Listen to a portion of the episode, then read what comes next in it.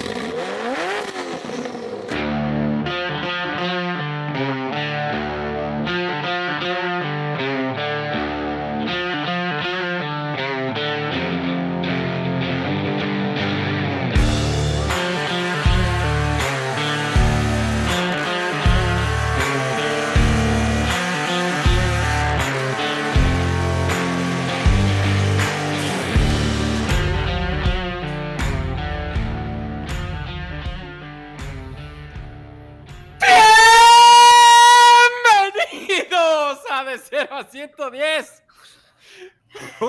Podcast de coches. Eh, perdón, el enano no estaba poniendo atención. Se cae de la silla. Güey, güey.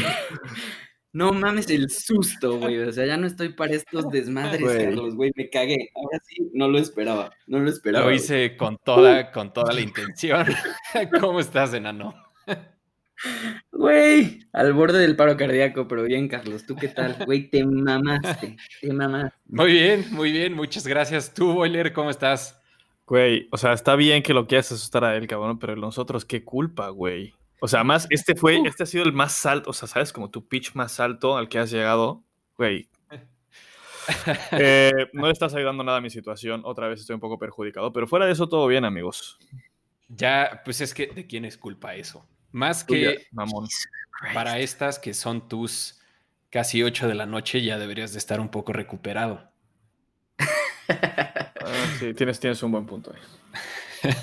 Eh, bueno, ¿cómo están todos? Vamos a esta, esta semana vamos a hacer la sección de ustedes, donde leemos, comentamos y discutimos todas las preguntas que podemos leer de las que nos mandaron en el último mes. Entonces, en este episodio vamos a leer de cuatro personas, no, no nos va a dar tiempo de leer todas las demás, pero bueno, escogimos las que creemos que de las que podemos debatir más y las que tienen buen material y pues gracias, gracias por escribirnos. Bueno, son más de cuatro preguntas, ¿no? Pero son cuatro personas.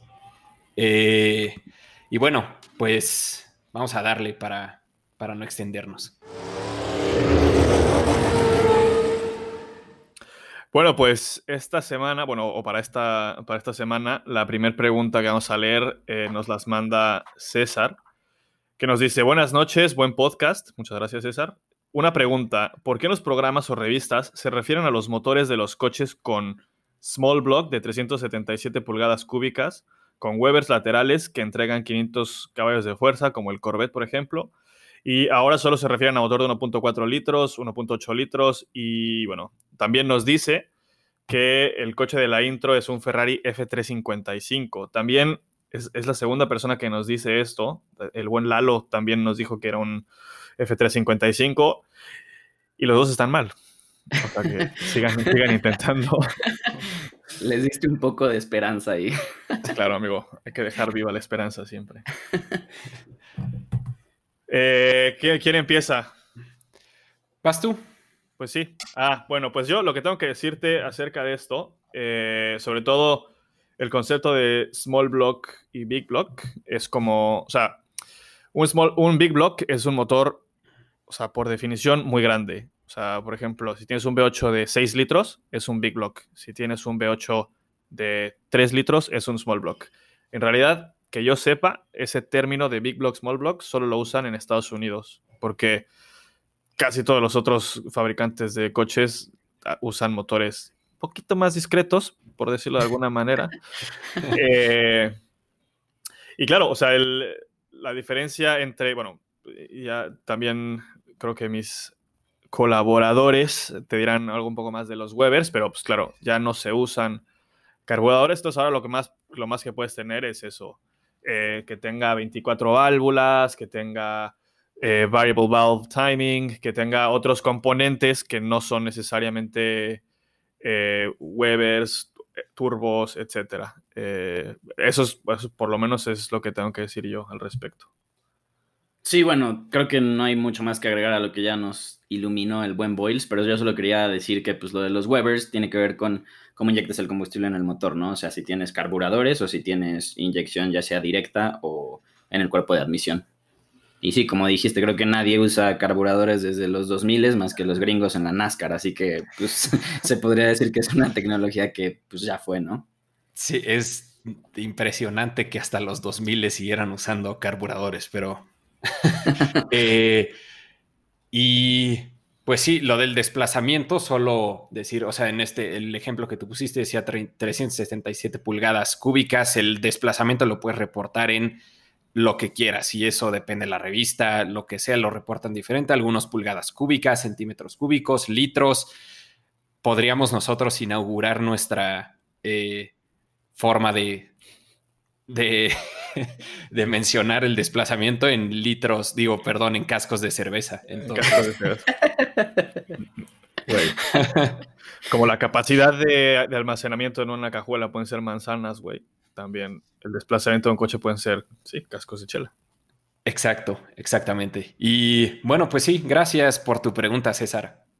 Ah, solo una cosa más, eh, así como ya para cerrar la pregunta, o la respuesta da igual. Eh, un big block, o sea, también como para que te des una idea, los big blocks, lo que te aporta un big block es que tienes, claro, mucho más de desplazamiento. Entonces eso te da muchísimo más torque al final.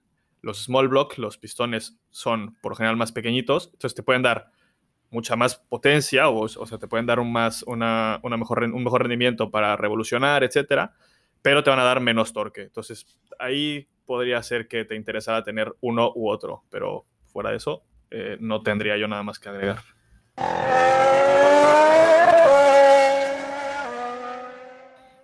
Pues muy bien, la segunda pregunta nos llegó por Instagram, nos la mandó el buen Oscar Kelly.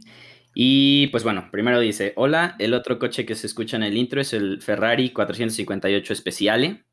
Y nos dice que los especiales, nuestros especiales son excelentes y, y que no dejemos de hacer nuevos, que su favorito hasta el día de hoy es el de Dakar. Eh, muchísimas gracias, Oscar, y tampoco le atinaste. este, y bueno, bueno, ya entremos en la pregunta de, del buen Oscar. Nos mandó una imagen que pues, obviamente ahorita no pueden ver, pero les vamos a subir ya que subamos el podcast a nuestra página. Es una imagen donde vienen varios coches que han salido en, en películas. Está el, el, coche de los Duques de Hazard, el de Lorian de Back, Back to the Future, está el Aston Martin de James Bond, por mencionar algunos, ¿no? Este, y nos, en la pregunta en sí que nos hizo, nos dice, uh, que todos tienen las llaves puestas y que cuál elegiríamos nosotros. Entonces, no sé, ¿quién quiere, quién quiere empezar? Tú mismo. Va, pues bueno, yo la verdad creo, creo que alguien va a coincidir conmigo en la elección. Eh, yo me llevaría el Aston Martin James Bond, la neta. Es, es, una excelente decisión. Yo, la verdad, no lo escogí porque él también había dicho que se llevaría el DB5. Entonces... ¿No quisiste coincidir con él? No quise, no quise coincidir. Yo, la verdad, entre las opciones que nos mandó, que ya verán cuando lo subamos, hay unos que era muy obvio que todos íbamos a escoger, entonces por eso me fui por el, por el DB5, aunque estuve dudando entre el DB5 y el DeLorean. El DeLorean, la verdad, es muy feo como coche así plain, salido de la agencia, pero el de Back to the Future es bastante Está muy chingón. muy, muy chingón. Yo además, o sea, yo, el, yo creo que como todos habremos, como siempre hacemos nuestras listas, o sea, igual vi los tres que más me gustaban y obviamente en peligroso segundo lugar estaba el DB5 porque, claro, güey, no es cualquier Aston Martin, güey, es el que tiene, pues yo me imagino, decido que es el que tiene los gadgets de James Bond, güey. Entonces, pues, claro, claro. madre. Y además, un punto más a favor de ese coche es que sí lo están haciendo. Hace poquito les subí una noticia donde les conté que van a hacer otra vez este coche con todos los gadgets de, de la Sí, que sí, lo van a, lo van a subastar, ¿no? Creo que van a ser como 10, güey, o algo así. Yo leí que iban a ser, ajá, creo que sí eran más de uno y, güey, no mames. Imagínate, qué pinche mundo vivimos, güey. Pero, güey, está chingón, está chingón. Eh, yo, la verdad, o sea, primero me gustaba mucho el DB5, no lo escogí porque Oscar la había escogido. Y luego pensé en también en la imagen salen un par de Ferraris de Miami Vice y de Magnum y el DeLorean de Back to the Future. Pero lo que pensé fue, imagínate que llegas a una, o sea, un restaurante, ¿no? Vas a cenar y sales en tu DeLorean de Back to the Future y llegas al ballet, todos van a decir, pinche gato que arregló su DeLorean como el de Back to the Future. Tal cual, tal cual. Mira, claro. pendejo. Sí, sí, Entonces, por eso, o sea, no me imaginé llegando, no quise ser la burla de, o sea, lo podría sacar como a Comic Con o madres así. fuera de eso, serías un pendejo en todos lados donde llegues con tu DeLorean. En toda, en toda regla, güey, sí. Sí te verías muy geek, la neta.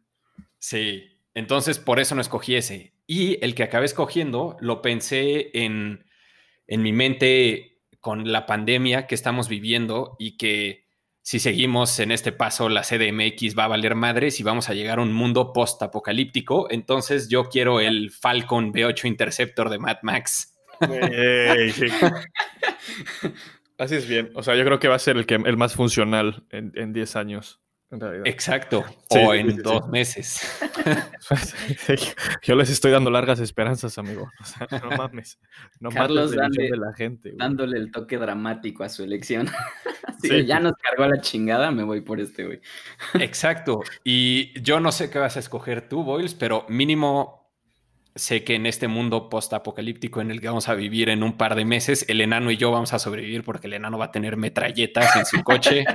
Él es un coche de Mad Max.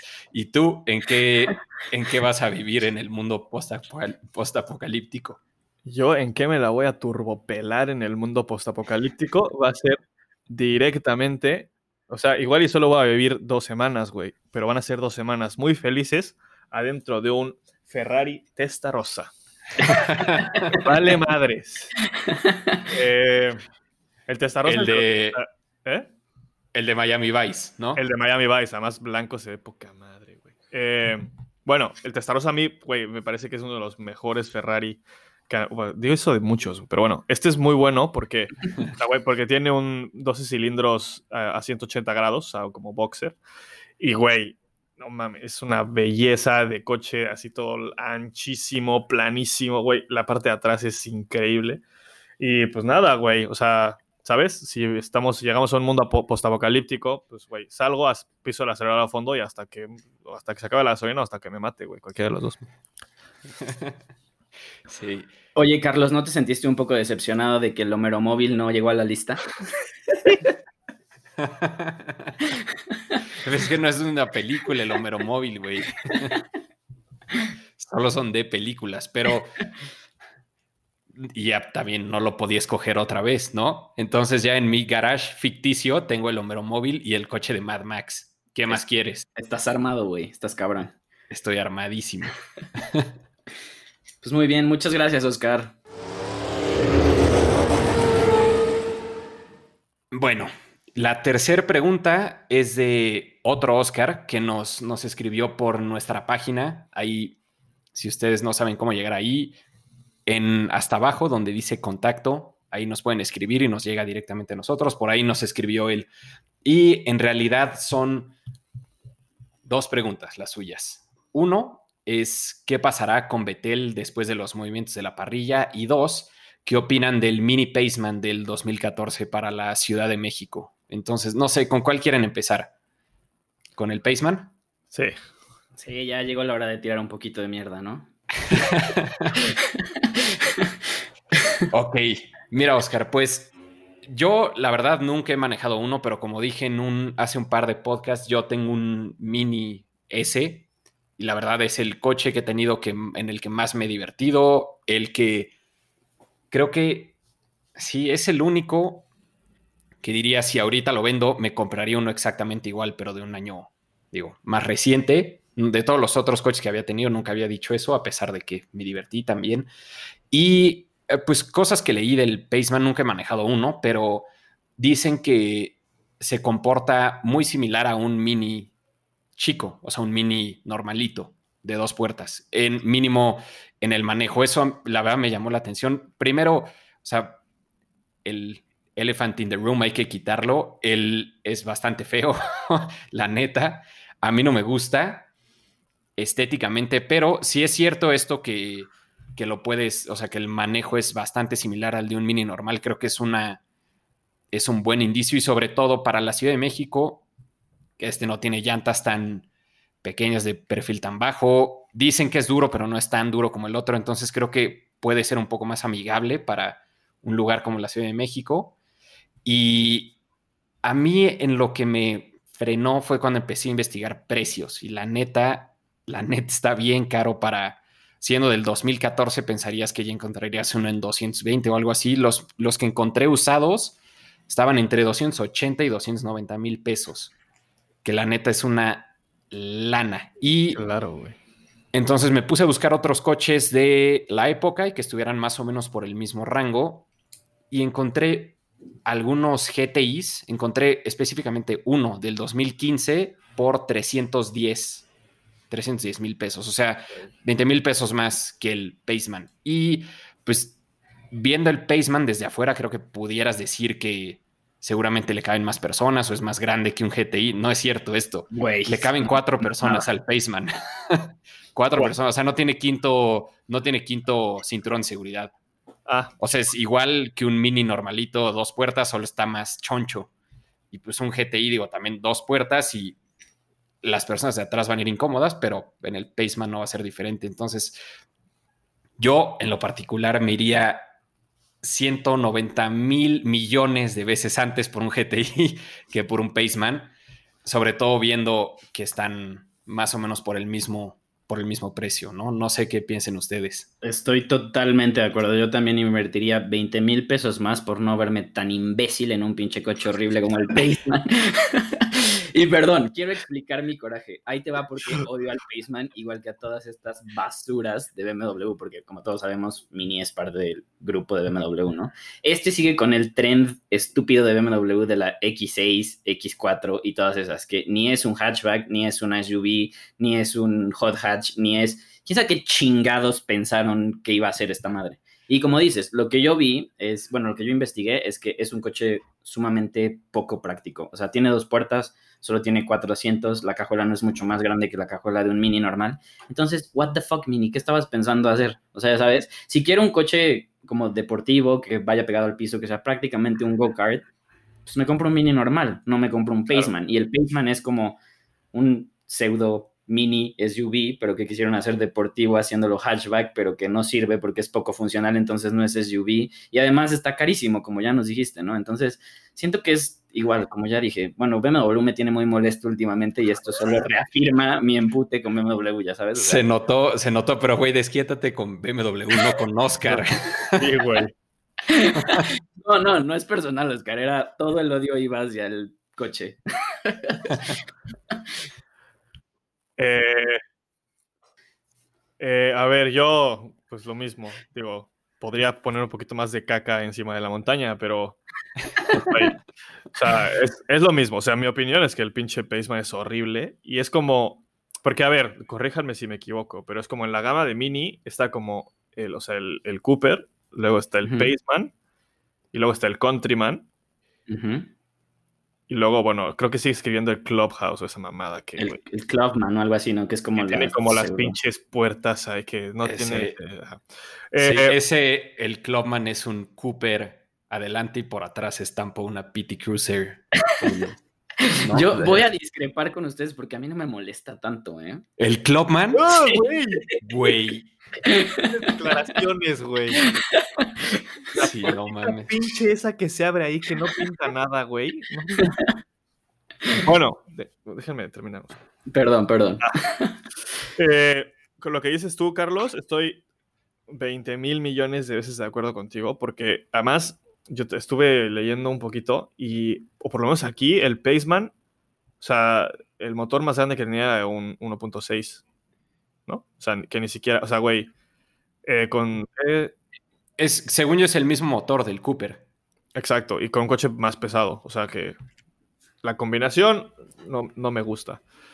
Eh, y quiero quejarme fuertemente de los faros, o sea, de las calaveras, güey. Qué pinches feas son, güey. O sea, de, todo el coche lo que menos me gusta es el tamaño y después las calaveras, güey. O sea, horribles, cabrón.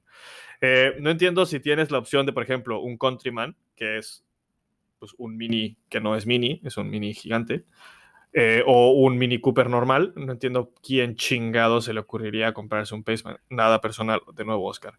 Eh, porque el Countryman me gusta porque es el coche que usan, el mock-up que usan para, o que usaron para WRC y para Dakar. Entonces, pues, está cagado, güey. Pero sí, el Paceman, no mames, güey. Creo que depende como para qué lo quieras, ¿no? Si, o sea, si quisieras, si solo vas a manejar tú, no vas a tener mucho equipaje nunca así, pues un Cooper sino un countryman. Pero sí, yo tampoco entiendo mucho el Paceman, queda flotando ahí en medio. Mm. Y, bueno, a mí me sorprende que esté tan caro en esta, o sea, después de seis años. Yo tengo una pregunta. ¿Sigue vivo? O sea, ¿sigue en el lineup actual o lo mataron? Seguro duró como dos días en el lineup esa madre, ¿no? Que yo sepa, bueno, por lo menos aquí en Europa no lo venden ya. O sea que según yo ya. Ya fue, ¿no? A ver, o sea, yo lo que estoy viendo ahorita es que, o sea, no, tienen el Mini normal, el 5 puertas, el Cabrio, el Clubman, el Countryman y el John Cooper Works. Bueno, pues de toda la basura que le he tirado a DM, ahí va una buena acción que han hecho, güey. Vieron que esta madre no se vendía y que estaba horrible y lo mataron. No sé cómo no hicieron lo mismo con la pinche X6 y la X4. Gracias, raperos. Perdón, enano, pero. Perdón, enano, pero perdiste un poco de credibilidad diciendo que el Clubman te gusta, güey. Ah, Estoy volviendo a ver. fotos. No mames. Güey, güey, a ver, pero es, es, como un state de un mini, el cual ha existido desde el mini viejitito. El mini viejitito también tenía su state. O sea, ese sí es un, un trait de mini que ha sobrevivido a través de los años. Y visualmente tampoco es tan feo. Ok, chance no me encanta que abran así las puertas de la cajuela como si fuera una carroza fúnebre, eso lo podrían reparar, pero, o sea, no te vomitas cuando lo ves. Sí, güey. A ver, que no. Si lo ves de frente, es tu coche, Carlos. Sí, de frente está increíble, pero, o sea, si, lo, si te mueves dos grados, ¡ah! ¡Qué chingados! Pero a ver, güey, el Clubman nuevo está un poquito mejor, güey. Pues se acuerdan el primer Clubman que salió de la nueva línea que tenía como una puertita chaira ahí de, ¿sabes? Que era como la puerta trasera y luego una segunda puerta de acuerdo. Esta sí era una chingadera, güey. El nuevo, eh, estoy de acuerdo con Alan. O sea, se defiende, no, te vomitas, no te vomitas y sobre todo lo que dijo de es un trademark de Mini que desde los 60, 70, que, güey, es verdad que también existía el, el State o la versión larguita del Mini. Y está chido. Nunca me lo compraría, güey. O sea, me iría por un Mini. Me iría, es lo mismo, güey. O por un Mini normal, o sea, por un Mini Cooper, o por un. Eh, o ya el choncho, güey. Pero bueno, no sé. Gracias, Boiler. Primero salimos del closet de los Porsches y ahora apoyamos al club. Eres un conocedor de coches, cabrón. Qué pedo, soy la única persona cuerda en este podcast. No, tampoco te ves de. Cálmate, señor Tete. bueno, bueno, bueno, vamos, a seguir. Vamos a, vamos a seguir. Eh, la segunda parte, la segunda pregunta era que qué pasará con Betel después de todos los movimientos de la parrilla. En la la última vez que grabamos la sección de ustedes, hablamos un poco de Sainz, de Richardo McLaren y bla, bla, bla, pero no habíamos mencionado nada de Betel. Y creo que en este último mes se ha, han seguido habiendo rumores. Yo lo primeritito que pensé cuando oí todas estas noticias, sobre todo ya que se movía eh, Richardo McLaren, era que se iba a retirar. Y bueno, desde ahí ha habido muchos rumores que si Mercedes, que ya sabemos que los dos Hamilton y Bottas tienen que, no tienen contrato para el siguiente año. Obviamente Hamilton va a firmar, obviamente. Quedaría el lugar de Bottas que, siendo Toto Wolf, es un poco, o sea, ¿para qué te metes en ese pedo? Dos, peleando otra vez toda la historia de Hamilton, Rosberg, cuando has ganado fácilmente el campeonato de pilotos y de constructores, a pesar de tener a Bottas ahí. Y pues a mí no me, no, tiene mucho sentido que metas una pelea ahí completamente innecesaria. Y después, es, no sé si vieron, esta semana Bottas salió a decir que Mercedes le dijo que no están buscando a, a Betel. Entonces creo que eso ya fue, no va a pasar, ¿no? Se van a quedar con las ganas los que querían ver a Hamilton y a Betel en el mismo coche que en mi opinión opino que Hamilton le hubiera dado tres vueltas y hubiera sido una historia similar a este, pues sí, a lo que vimos a Vettel el último año en Ferrari, el último año que estuvo en Red Bull. Entonces, ¿qué va a pasar con él? Yo, yo creo que se va a retirar. O sea, si sigo, vuelvo a eso, porque a mí no, no creo que vaya a regresarse a Renault a pelear a media tabla. No sé si, digo, o sea, la última, la única manera que veo que ese güey esté manejando otra vez en Fórmula 1 sea que se dé un par de años y que regrese a Aston Martin si es que pega. A ver qué pasa con la nueva regulación que va a entrar hasta el 2022 y a lo mejor se la juega ahí con alguno que le ofrezca una buena lana. Hmm. Pero si no pasa eso. Yo, la neta, o sea, siguiendo un poco la línea de lo que estás diciendo, para mí lo que, o sea, lo que yo creo, o sea, a ver, fuera de que me cague ese güey, o sea, la neta no me, o sea, como persona me parece una mierda. Eh, yo creo que ahorita ningún equipo grande eh, quiere, quiere meterse un pedo con ese güey, por muchas razones, ¿eh? O sea, uno, porque, pues no es, para mi opinión, según yo, no es el mejor piloto de la, de la parrilla ni cerca. Eh, como tú dijiste, hay, hay, parejas que ya están hechas, que pues, los, o sea, los tres equipos de arriba no se van a querer meter en pedos. Eh, luego están los equipos de media tabla, que, pues, güey, igual y no tienen el presupuesto que va a pedir Betel. Y los únicos que en realidad yo creo que querrían que fichar a Betel son los de, son Williams, por ejemplo, que quieren, o sea, si quisieran tener alguien ahí para, en vez de quedar veinteavo, quedar décimo noveno, ¿sabes? O sea, no, sé, güey, pero yo no, yo no veo, o sea, para mí lo, como, como, como, como pinta la situación, yo no creo que, que tenga eh, asiento en 2021 en la Fórmula 1 y ni siquiera en 2022, porque yo creo que el problema va a seguir siendo el mismo. Eh, sí, tal cual. Eh, yo creo que eso va a ser lo que pasa. Porque, por ejemplo, yo creo que Renault haría súper bien fichando a Alonso porque pues, ese güey ya sabe que si regresa no va a regresar a, pelear un campeonato. Va a regresar a correr y ya está, güey.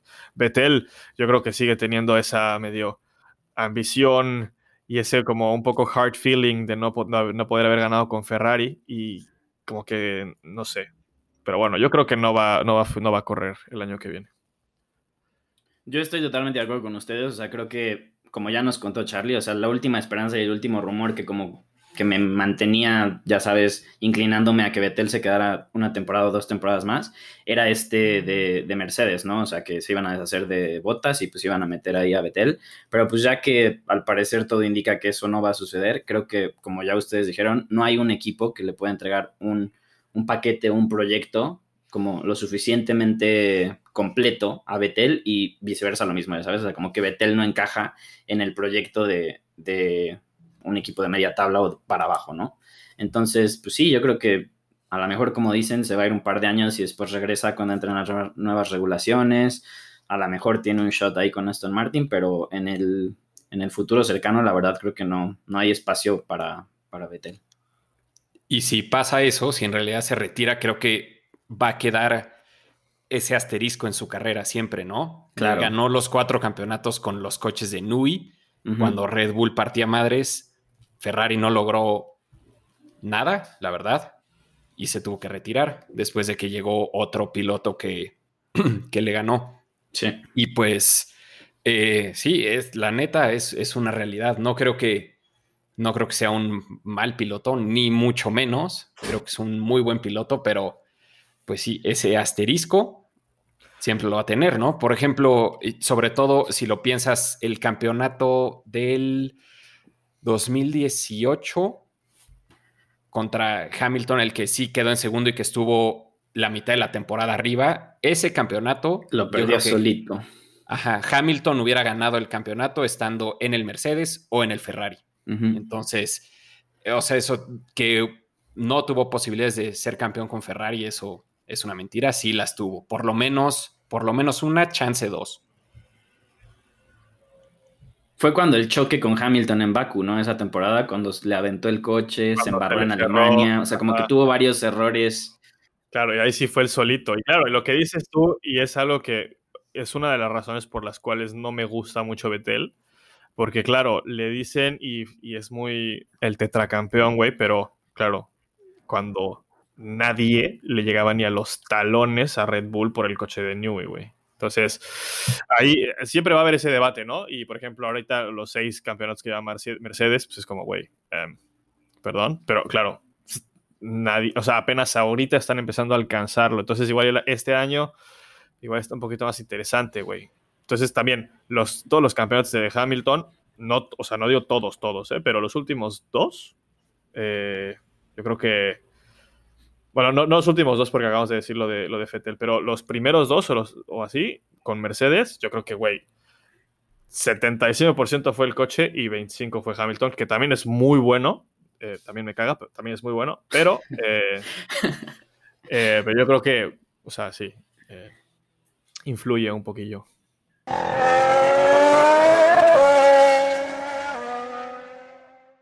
Pues bueno, por último nos llegó una pregunta por Instagram de nuestro amigo Lalo, fiel seguidor, que la verdad está, está perra la pregunta, ¿eh? Este, creo que daría como para mínimo un par de especiales, pero trataremos de contestarla ahorita en unos minutos. Eh, bueno, les voy a decir cuál es la pregunta. La pregunta en sí dice, para ustedes, ¿quién es el mejor piloto de la Fórmula 1? Pienso que es una pregunta complicada, ya que con el paso del tiempo todo es muy diferente. La Fórmula 1 de Ayrton Senna no es la misma a la de Michael Schumacher o a la que vemos hoy en día. Así que mi pregunta concreta sería, ¿quién es el mejor piloto para ustedes de la década de los 80s, 90s, 2000s, 2010 y la actualidad? ¿Cómo ven? Está perrísima esta pregunta. está, Yo creo que está muy, muy perra. O sea, aquí, no solo entre nosotros, creo que si le preguntas a los especialistas de la Fórmula 1, se pasarían, o sea, una semana completa debatiendo, porque no solo son muchos años los que se cubren, sino chingos, chingos de pilotos, chingos de talentos, cada uno con sus cualidades y así, ¿no? Pero bueno, como en todos los deportes, siempre hay hard, cold numbers, ¿no? O sea, las, los números no mienten, en pocas palabras. Entonces, yo o sea, quiero empezar a contestar esta pregunta diciéndoles así, por campeonatos de cada década, quién en teoría sería el mejor en cada uno de estos eh, lapsos de tiempo, ¿no? Entonces, en los 80s, Prost ganó tres veces. O sea, fue tres veces campeón del, pues sí, del 81 al 89. Pero Nelson Piquet también ganó tres veces. Entonces, desde ahí ya tenemos tema, ya sabes, o sea, ¿quién es mejor? Los dos tienen el mismo número de campeonatos, pues bueno, ahorita elaboramos sobre eso, ¿no? En los noventas se pone todavía más perro, porque Senna tiene dos campeonatos, Schumacher tiene dos campeonatos y Hakkinen tiene dos campeonatos. What the fuck, güey. O sea, ¿quién es mejor, güey? Bueno, los 2000, pues creo que ese nos lo podríamos ahorrar, aunque hay muchos grandes pilotos que también podemos hacer mención, ¿no? Pero pues Schumacher se llevó cinco campeonatos y si nos vamos después de ahí a más números, o sea, su porcentaje de podio, su porcentaje de puntos, o sea, es una, o sea, el güey apañó 10 años la Fórmula 1, ¿no? Y en, el, en la actualidad, podríamos decir, en el 2010, tenemos ahí pues, lo que ya dijimos, ¿no? una gran rivalidad entre Vettel y Hamilton, uno con 4, el otro con 5, pero pues si te vas otra vez a, las cifras así concretas, pues diríamos que Hamilton es el, el, pues sí, el rey actual de la Fórmula 1, ¿no?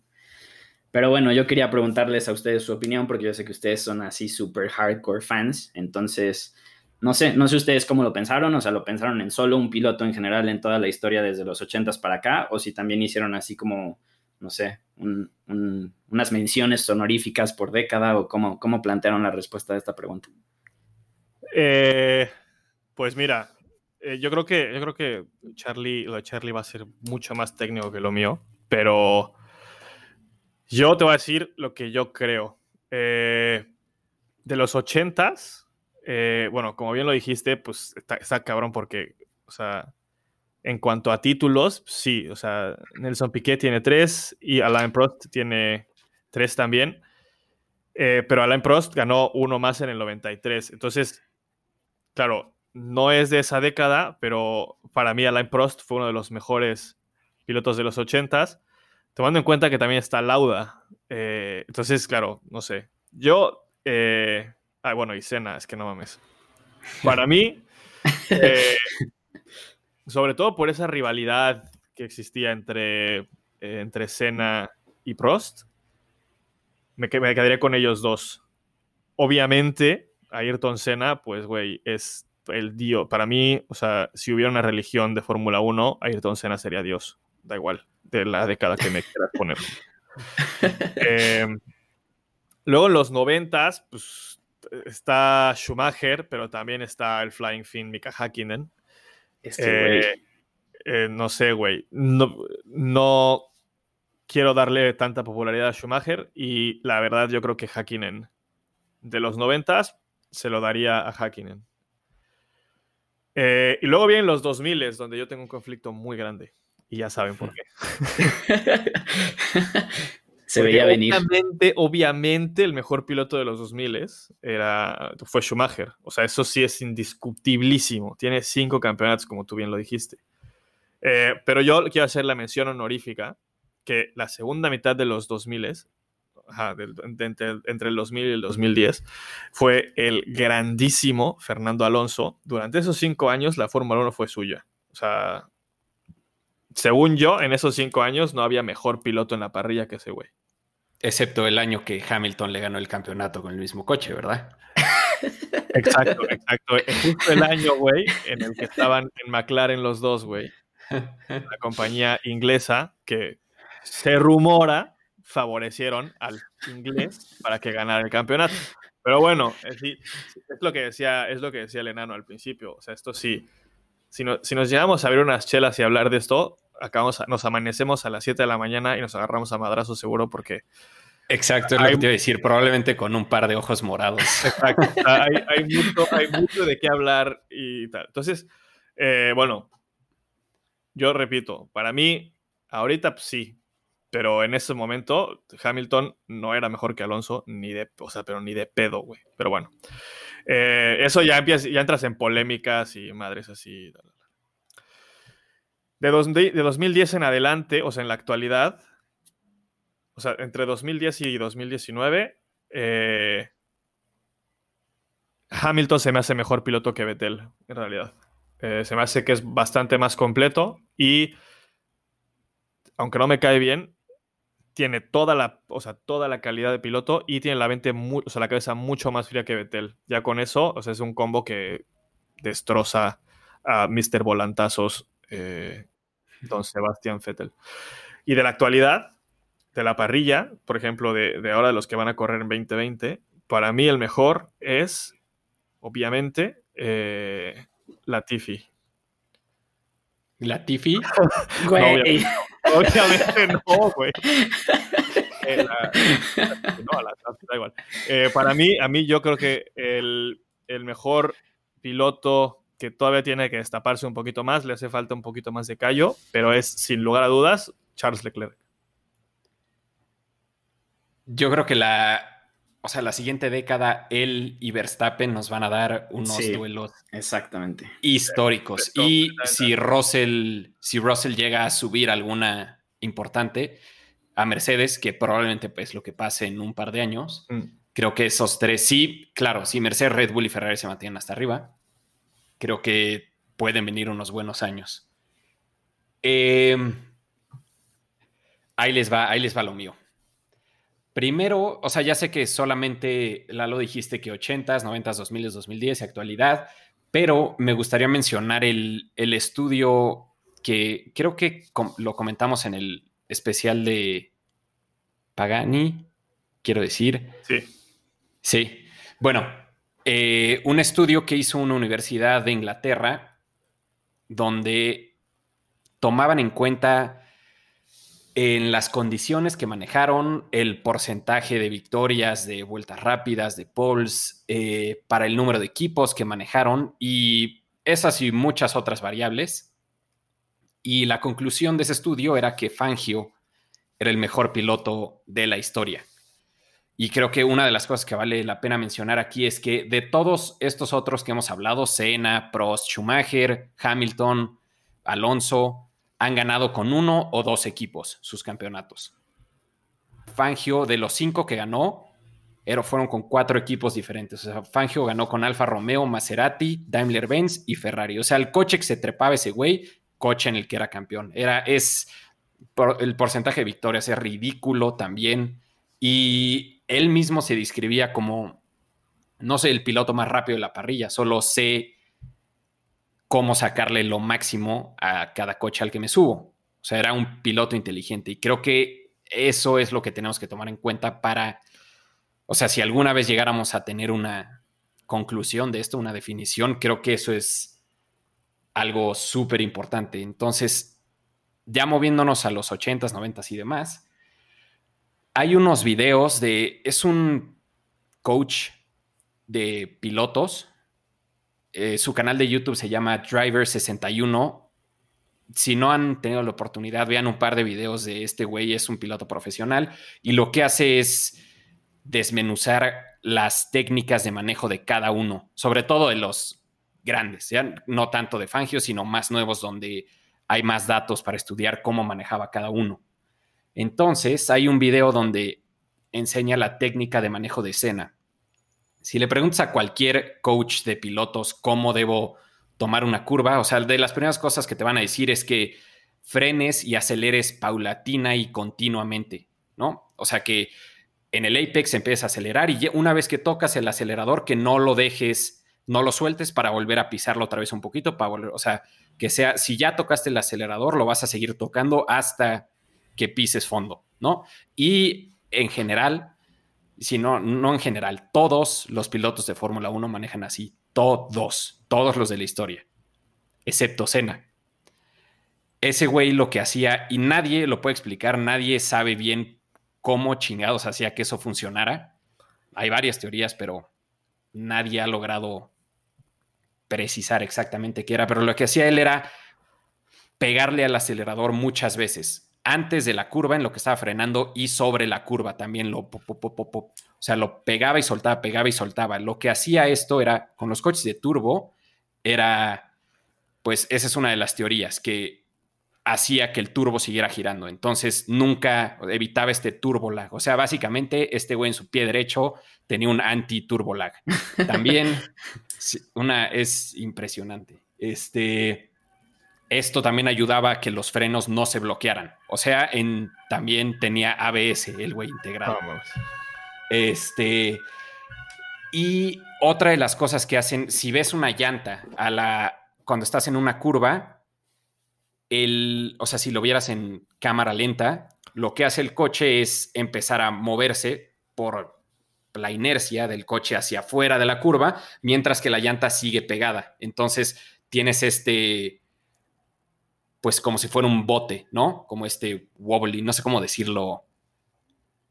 Pues sí, vaya, que se está tambaleando de un lado para otro. Entonces, otra de las cosas que creen que esto hacía evitar eso, porque estás haciendo que las llantas estén tratando de reaccionar todo el tiempo en la curva, entonces estás evitando que el coche se esté tratando de jalar hacia adentro. Entonces lo metes, se trata de salir, lo metes, lo metes, lo metes. Entonces, esta es una de las técnicas que quién sabe si funcionara con los coches de hoy en día, pero así es como manejaba Cena. Nadie, nadie lo hace excepto él. Entonces creo que eso vale la pena mencionar, eh, que haya logrado hacer lo que hizo con eso. Es como el huevo, la gallina, ¿no? Si logró lo que logró por esa técnica o a pesar de la técnica logró lo que logró. O sea, porque él dice que desde karting manejaba así, que toda la vida manejó así. O sea, entonces en realidad no estaba pensado, o sea, en su cabeza no era tengo que manejar así para evitar el turbo lag, solamente era su estilo de manejo que acopló a todos los coches que manejó y ganó con todos los coches en los que manejó. Em, y bueno, si nos movemos un poquito más adelante, Schumacher, y creo que esta es una de las cosas que comparte con Hamilton, es que él lograba sacar el límite de todos los coches en los que estaba. O sea, vale la pena mencionar de Schumacher y de Hamilton que los dos han estado ganando carreras, o bueno, o estuvieron ganando carreras en a lo largo de una carrera muy larga, ¿no? Eh, diferentes coches, diferentes regulaciones. Como saben, las regulaciones cambian mucho en Fórmula 1. Entonces, pues Schumacher empezó ganando en los 90, se retiró en a mediados de los 2000 y seguía ganando, ¿no? Y estos dos coches eran completamente diferentes. Creo que con Hamilton es más o menos lo mismo, ¿no? O sea, empezó ganando su primer campeonato 2008 y si lo comparas con los coches que tenemos hoy en día son coches muy diferentes. A pesar de eso, ha logrado seguir ganando. Y aquí es una de las cosas que se pueden comparar entre ellos dos, que lograban mantener el coche al límite todo el tiempo a lo largo de la curva. Entonces, hay una gráfica que enseña cómo va, espero que sigan despiertos. ¿Ah? hay una gráfica que, que enseña cómo corregía Schumacher el volante conforme iba en una curva. Y esto lo compara con otro piloto de su, de su época, con Herbert, que no, no fue un piloto, pero bueno, es para enseñar un contraste esta curva. Entonces, sí. Schumacher está a lo largo de la curva haciendo correcciones todo, todo, todo el tiempo. Entonces en la curva se ven brincos y saltos, brincos y saltos, brincos así. Y esto quiere decir que estaba en cada, o sea, durante una curva larga, por ejemplo, él corregía 25 veces. Y esto quiere decir que esas 25 veces estaba el coche a punto de salirse del límite y lo corregía y lo corregía y lo corregía en toda la curva. Comparaban lo mismo con Herbert y tenía un tenía el volante en la misma posición o una posición similar todo el tiempo. O sea, era una la tomaba más limpia, si quieres, eh, si quieres decirlo así. Y el resultado era que en esta curva larga, Schumacher le sacaba .3 segundos Toma, a Herbert. En una curva. en una curva, solo por estas correcciones del, del volante. Entonces, creo que esa es una de las cosas que llevaron a Schumacher a sus siete campeonatos del mundo, ¿no? Lograr mantener al límite el coche todo el tiempo, sin importar qué coche fuera. Y eh, bueno, como dije al principio, creo que Hamilton tiene un poco de esto también. Y bueno, para cerrar y darte gusto, Boyles, la técnica de Alonso también es, y es uno de estos videos también. ¡Vamos! Sus, sus dos campeonatos, como saben, fue en Renault. Entonces, eh, lo que hacía él en este coche, este coche, ya saben, si saben un poco de dinámica de coches, generalmente tienden a sobreviraje o subviraje. O sea, que se te salga, que se, que se te salga la cola o que se meta la punta en la, en la, al principio de la curva. No, espera, eso es lo mismo, güey. No. O sea, sobreviraje ah, es cuando se te va la cola hacia afuera y subviraje es cuando la nariz no quiere entrar a la curva. O sea, cuando el coche Exacto. derecho. Ajá. Sí, no que se meta a la curva, que salga. Exacto. O sea, que la punta quiera salirse de la, de la curva. Entonces, el Renault estaba diseñado para funcionar en su viraje, o sea, que la punta del coche se quisiera salir del, eh, de la curva, en cada curva. Lo que hizo él, para lograr lo que logró, él bloqueaba el volante y las llantas hacia el lado de la curva, o sea, giraba completamente el volante hacia que se saliera la cola y al mismo tiempo la punta se trataba de salir y lo iba corrigiendo. O sea, esto es algo también inexplicable que logres manejar así. O sea, si trataras de manejar tu coche así en una curva del periférico, Suerte, el segundo piso, o sea, al uno das la vuelta y tu coche ya está en el piso de abajo. Sí, sí, sí, y bueno, así es como así es como lo logró. Digo, es un poco de las dos, ¿no? Que el Renault le acomodó a este tipo de manejo y pues logró lo que, lo que logró, ¿no? Que fue destronar a Schumacher es justo, lo que, iba decir, ¿no? Pero... lo, que te iba a, lo que te iba a decir era como, porque cuando dijiste Schumacher ganaba todo, todo, todo, todo, pero claro, ganaba todo hasta que Alonso le impidió que ganara el, ¿sabes? El octavo y pues dijo, mira, papá, ahora y, otra de las cosas que vale la pena mencionar del manejo de Alonso es que muchos pensaban que a la hora de moverse a McLaren, o sea, empezando por Ron Dennis, él decía que estaba un poco escéptico de que fuera a funcionar en McLaren o en otro equipo, porque su coche estaba puesto a punto completamente diferente a ese Renault que le dio los dos primeros campeonatos. Entonces no creían que ese tipo de manejo se fuera a acoplar a sus coches, siendo el McLaren o siendo el Renault después o el Ferrari, ¿no? O sea, el que fuera, no creían que ese tipo de manejo le quedara a otro coche. Y es completamente cierto eso, pero lo que hizo fue Alonso cambió su técnica completamente para acoplarse al siguiente coche y al siguiente coche y al siguiente coche, que esa es otra de las cosas que creo que comparten sobre todo él, Hamilton y Schumacher, ¿no? Que...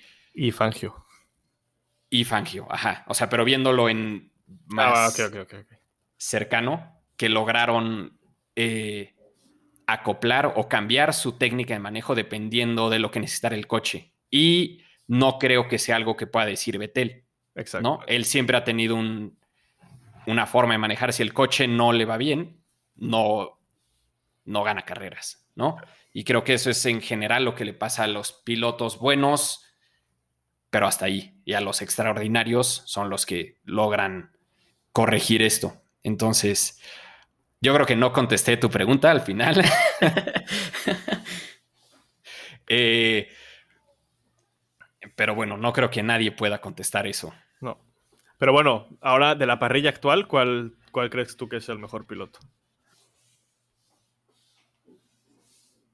Yo creo que es muy pronto para decirlo. Güey, mójate, di algo, güey. O sea, ¿quién, ¿cuál es tu favorito, güey? ¿Cuál es tu, tu gallo? Checo, Checo Pérez.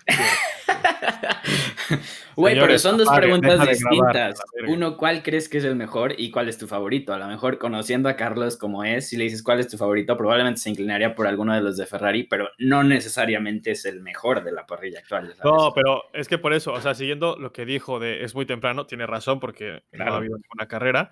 Eh, pues sí, está cabrón, está cabrón decir cuál es, eh, porque claro, tenemos muchos new joiners este, este año. Eh, puede ser, y a Charlie, yo sé que a Charlie le gusta mucho Ocon, entonces pues puede ser, puede ser por ahí. Pero bueno, si la, si la Mames, pregunta, Como lo odio. si la pregunta no puedes contestarla, o sea, si no puedes contestar cuál es el mejor, a mí contéstame cuál es tu favorito. Yo creo que, yo creo que mi favorito siempre lo he dicho Ferrari, entonces Leclerc. Pero habiendo dicho eso, yo creo que Verstappen va a ser campeón antes que él. Yo no estoy de No acuerdo. sé cuándo, no sé si en un año, dos, tres, pero va a ser antes él que Leclerc. Yo no creo. Es que, güey, Ferrari es el pinche Cruz Azul, la neta, hay que aceptarlo, güey. Últimamente sí, últimamente sí, pero Red Bull tampoco está partiendo, ¿sabes? O sea, no la está rompiendo tampoco, güey. Mira, es más, estoy dispuesto a decir que este campeonato va a estar, si no lo gana Verstappen, va a estar extremadamente cerca. Si es que solamente se mantienen, si sí, si el plan de la Fórmula 1 actual funciona, o sea, hacer estas ocho carreras y después saber qué pedo, yo creo que Verstappen tiene una altísima probabilidad de ser campeón. Yo creo que es un volado. Los dos son bastante jóvenes, tienen mucho talento, pero también inclinaría un poco la balanza hacia Verstappen en el futuro cercano porque como que es más agresivo, o sea, compite más in your face que Leclerc. Eso es lo único que yo diría Ajá. que tiene una pequeña, pero muy pequeña ventaja Verstappen. Entonces yo diría Pero- que es un volado. Estoy de acuerdo, pero eso es un arma de doble filo y se, ha vis- y Claro, se vio claro. hace un par de años con Richardo reventándose con- o sea, entre ellos dos. Entonces sí, o sea, esa parte es verdad. Ya porque además, eh, este pendejo, ¿cómo se llama? Eh, el tailandés, güey, ¿cómo se llama?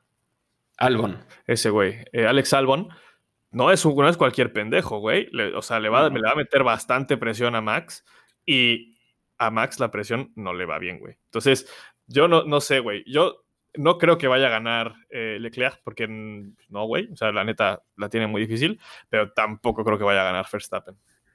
Ese sería el deal, Blake, el deal breaker, estoy de acuerdo contigo, que Albon como que se ponga muy, pero se tendría que poner muy, muy chingón. No estoy diciendo yo tampoco que sea un pendejo, pero sí le tendría que meter un poco de calor para poner nervioso a Verstappen, que está acostumbrado a ser la niña de los ojos de Red Bull. O sea, desde que el güey se trepó a un coche de Fórmula 1, el objetivo de Red Bull era, este güey tiene que ser el campeón más joven de la historia, este güey tiene que ser el shalala, shalala, shalala.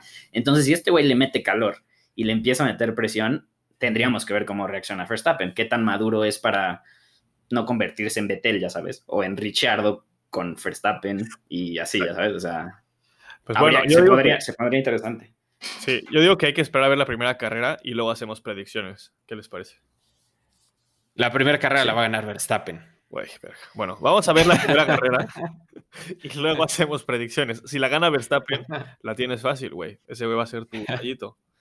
Pero como no la va a ganar Verstappen, da igual.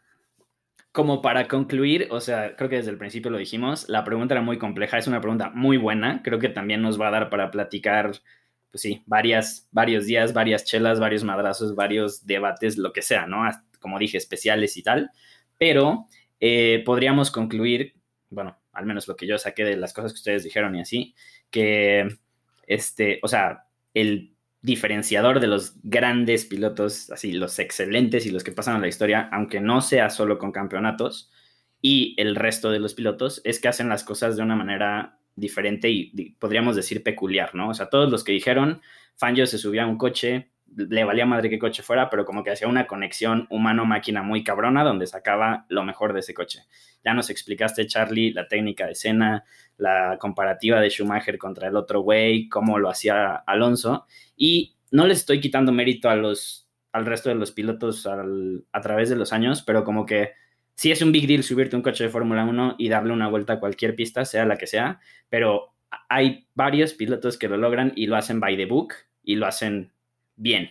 Y hay otros que, inclusive como lo que nos dijiste, Alonso, que el coche estaba como este, puesto a punto de una forma para que funcionara de una manera y él dijo, no, el coche se mueve como yo digo que se tiene que mover. O sea, es como romper un poco ese boundary de by the book, hacerlo perfecto y yo y mi conexión con la máquina, ¿no? Muchísimas, muchísimas gracias por sus preguntas por escucharnos. Eh, no paren de escribirnos. La siguiente semana toque especial. Todavía no sabemos de qué va a ser el especial, pero eh, espérenlo. Right. Con ansias. Claro. Eh, y bueno, visiten nuestra página si quieren enterarse de noticias todos los días. Subimos una de lunes a sábado de 0 a 110.com. En redes sociales somos de 0 a 110, en Facebook y en Instagram, también en Twitter de 0 a 1101. Y bueno, si me quieren seguir a mí, yo soy 110 Charlie en Instagram y en Twitter. Si me quieren seguir a mí, yo soy alonso.alan en Instagram y Alan Alonso en Facebook y Alan con doble L. Y bueno, si me quieren seguir a mí, yo soy JPB Ojeda en Instagram y también en Twitter. Eh, nada más quisiera agregar, pues obviamente darle las gracias a todos por las preguntas. Cada día creo que nos mandan más preguntas y preguntas más interesantes, con más carnita y cada vez discutimos más. Entonces está, está bastante cool. Muchas gracias a todos. Sí, eh, muchas gracias. Y bueno, pues nos vemos el siguiente martes. Yo soy Charlie. Yo soy el enano. Gracias amigos, yo soy Boyles.